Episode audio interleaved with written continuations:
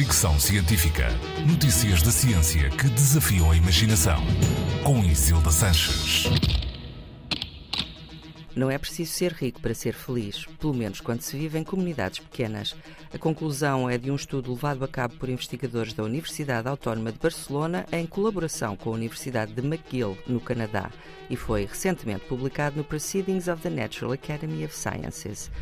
Apesar de ser normal considerar o rendimento um dos fatores para medir a felicidade, tal como acontece com o Relatório Mundial da Felicidade, que tem atenção sobretudo a sociedades industrializadas, este talvez não seja um fator determinante quando se trata de pequenas comunidades indígenas ou nas quais o dinheiro tem um papel menos importante.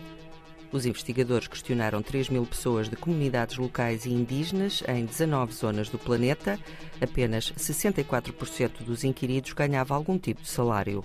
Os resultados mostraram que muitas comunidades com rendimentos muito baixos conseguem ter níveis de satisfação de vida altos, comparáveis aos registados em países ricos como a Suécia.